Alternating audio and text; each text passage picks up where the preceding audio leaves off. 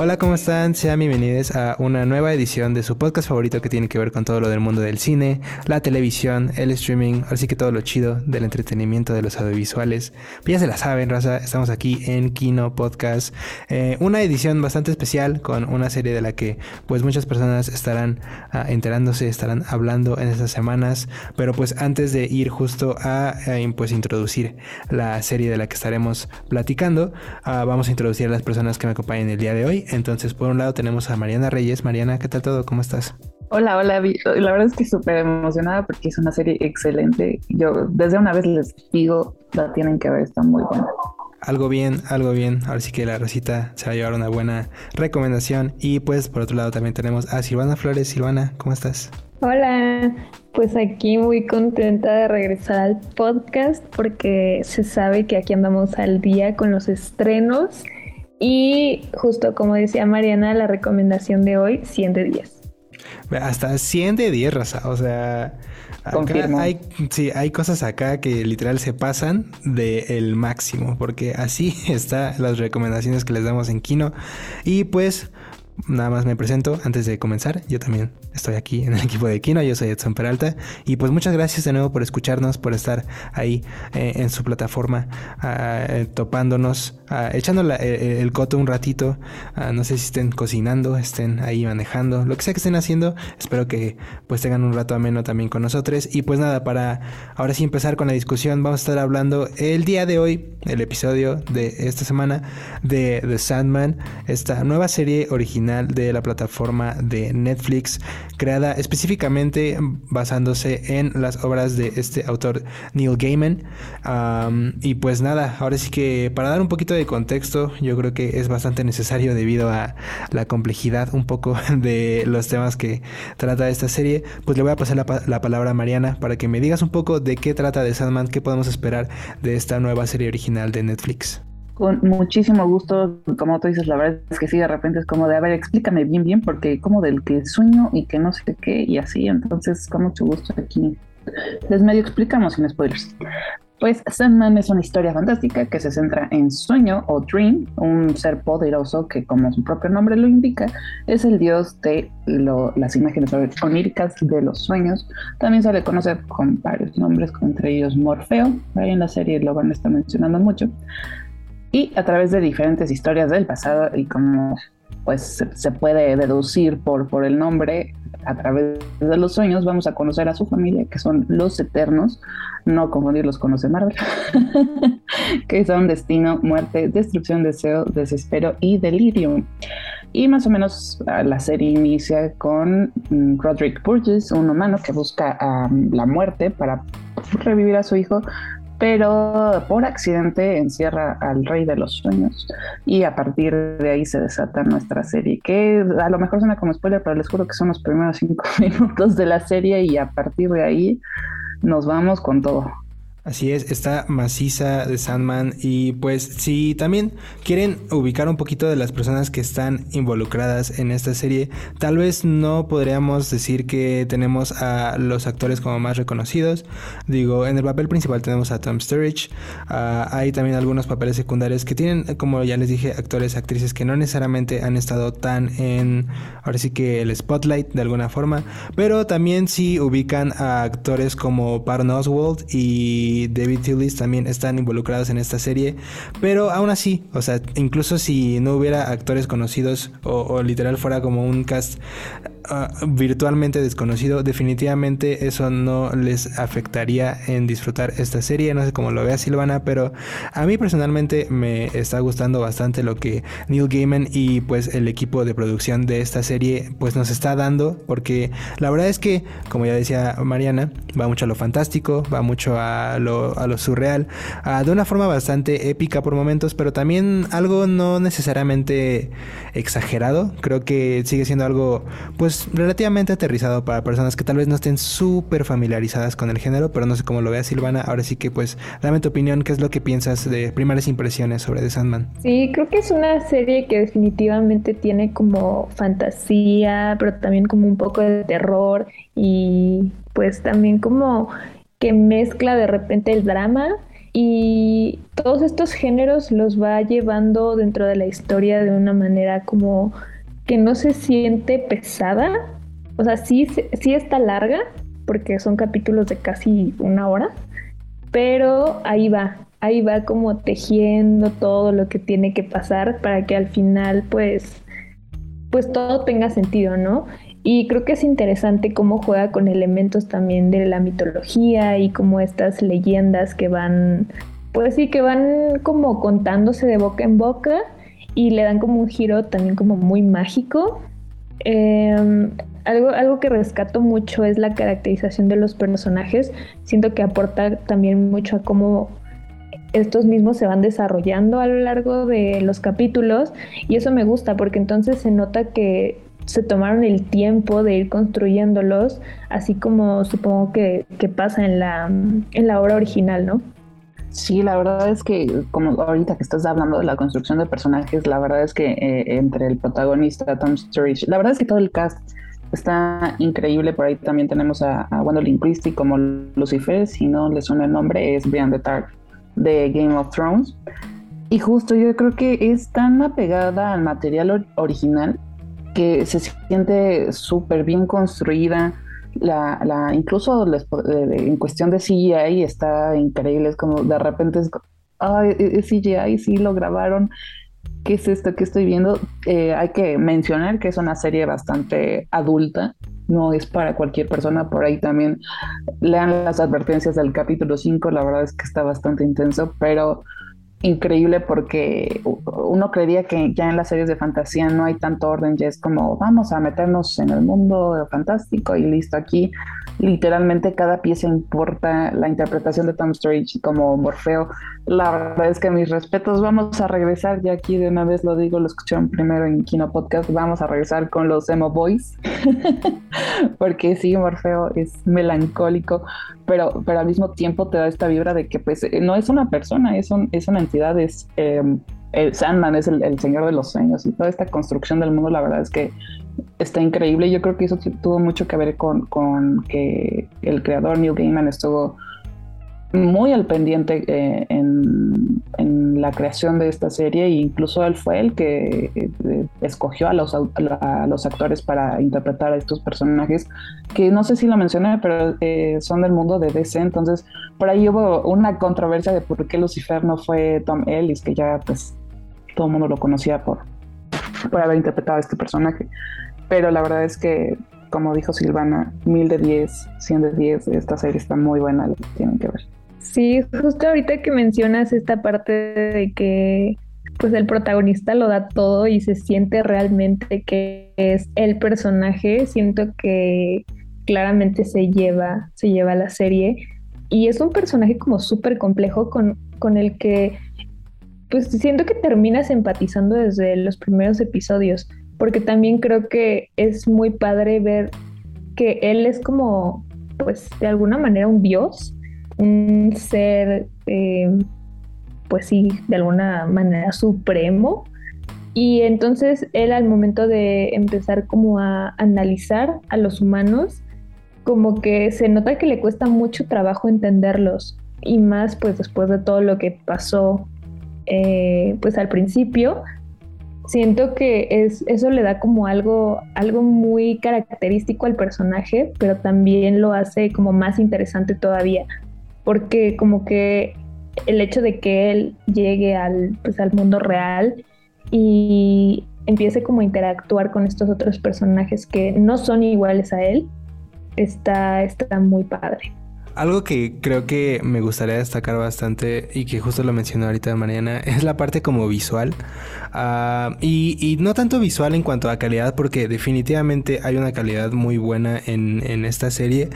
Ah, si bien tal vez de repente hay momentos donde siento que algunos personajes puedan tener un poquito más de peso, ah, visualmente hablando, o sea, tal vez no, no vería ese tipo de personajes como con tanta ligereza. No sé, no sé si me está dando a entender, pero igual y, igual y si, si lo piensan un poquito conmigo, ah, llegamos como a ese punto donde, en donde sí creemos que igual y algunos personajes deberían sentirse con un poquito más como de, no sé, presencia de alguna forma en cuanto a la parte visual. Sin embargo, creo que al final del día eso es otra parte como que se queda a un lado porque definitivamente las cosas más positivas son las que pues sí prevalecen bastante al final del día.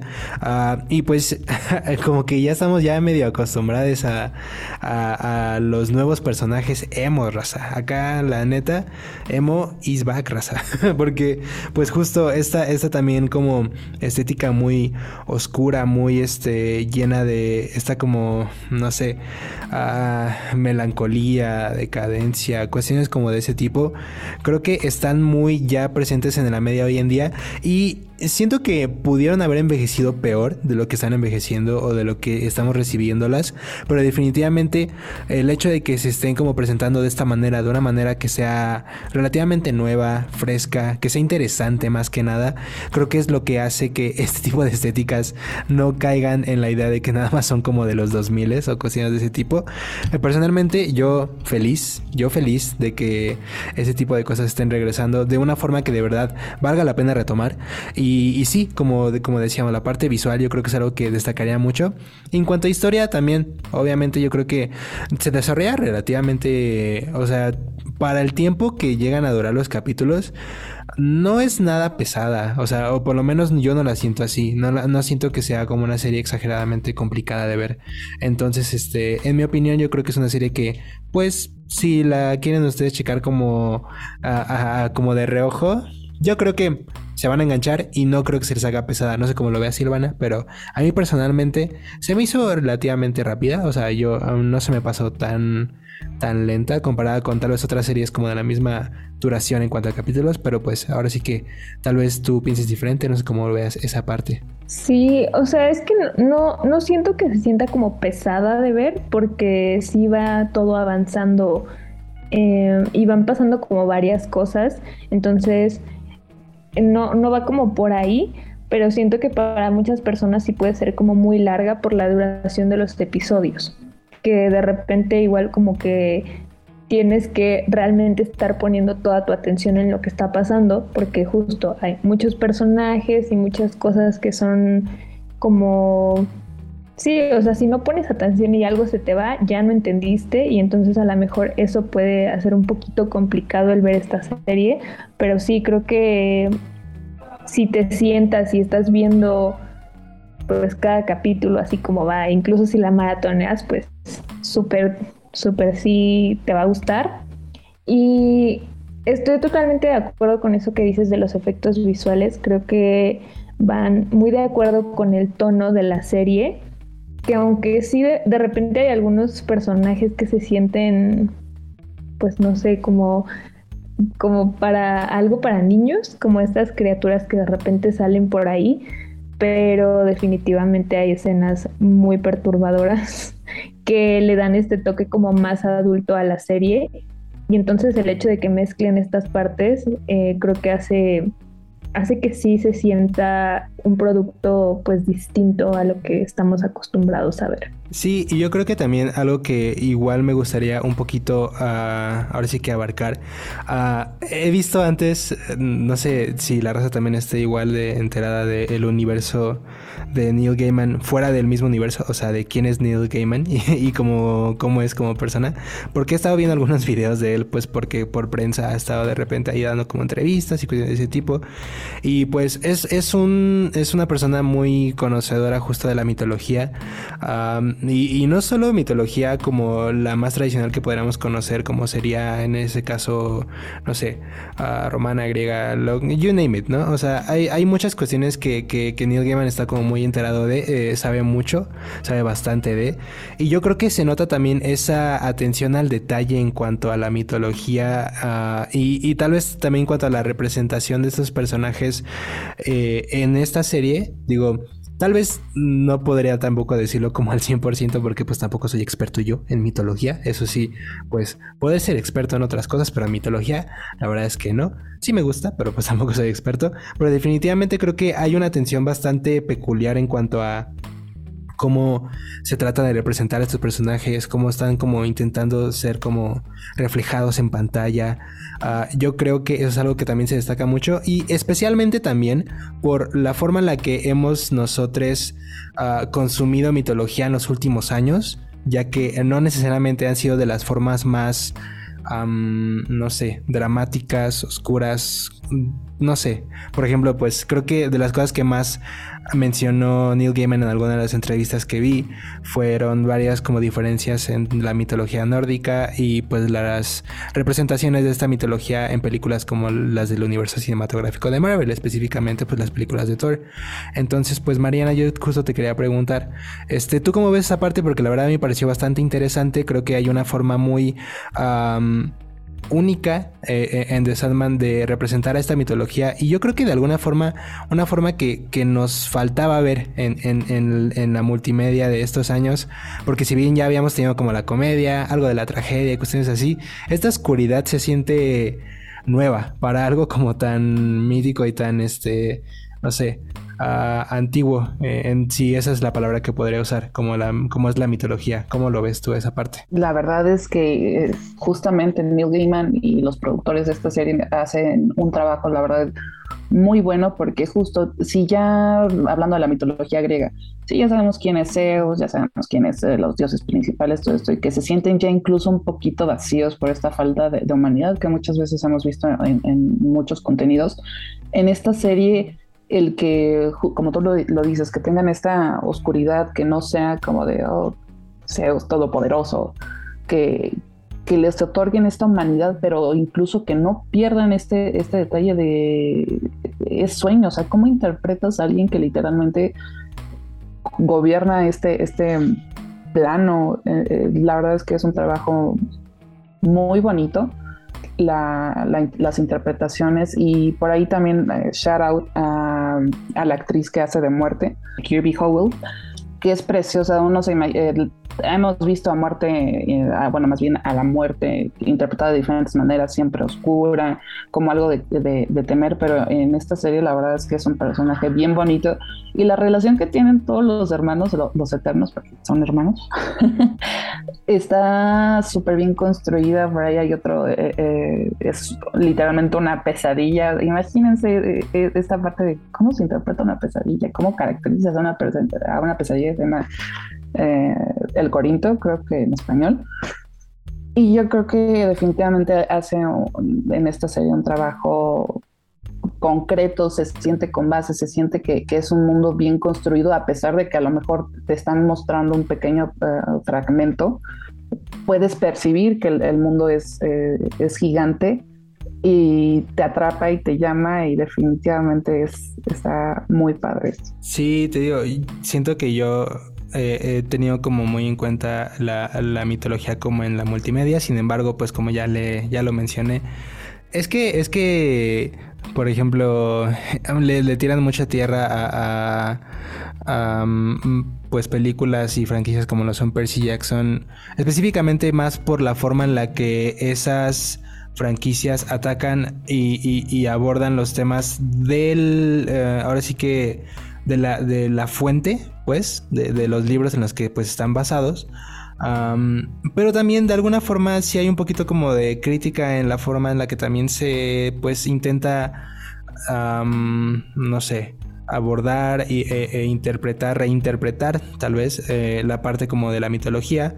Este también esta, esta película que era eh, Guerra de Titanes, sí era Guerra de Titanes, que también tenía, sí, justo, y era un remake justo, pero no necesariamente veíamos como lo más, no sé, uh, verídico en algunas cuestiones. Muchos críticos también justo se fueron para allá. Entonces, no sé, siento que esta, esta serie la, la, admiro mucho justo por eso, porque siento que si bien tal vez no nos dan lo más... Uh, real o verídico al 100% porque pues yo tampoco sabría decir que todo lo que está en la serie es justo como es la mitología o justo como es tal vez el, el material de fuente sí creo que por lo menos nos está dando una forma muy fresca de digerir este tipo de temas y en lo personal pues yo lo disfruté bastante. Yo, yo disfruto bastante lo que, lo que nos ponen en, Sandman, creo que hay cosas que pues muchas personas podrían disfrutar, tal vez unas personas y unas cosas más que otras. Ah, como ya dijimos, llega a haber un poquito de... Llega, a haber algunos momentos en donde sí decimos, órale, eso está acá, está denso, bro. y, la verdad es que sí. Ah, sin embargo, creo que esos momentos no necesariamente afectan como a, a la apreciación por, por eh, ahora sí que esta serie. Pero pues aún así, cada quien pues llega a, a, recibir esos momentos como, como pues cada quien lo hace. Entonces pues nada más es como una mini advertencia. O sea, si tal vez no son tan acostumbrados a tal vez momentos un poquito más turbios en, series o, en sus pelis o en lo que quieran ver, pues un poquito de, de cautela, ¿no? Al momento de ver esta serie. Pero pues yo personalmente diría que está chido. Pero pues justo para allá vamos, para preguntar y para saber si el equipo de Kino recomienda Sandman o no. Entonces pues voy a empezar contigo Silvana. Así rápido dime si recomiendas o no esta serie de Netflix. Claro que sí, eh, definitivamente la recomiendo y más si son fans de la fantasía o del autor.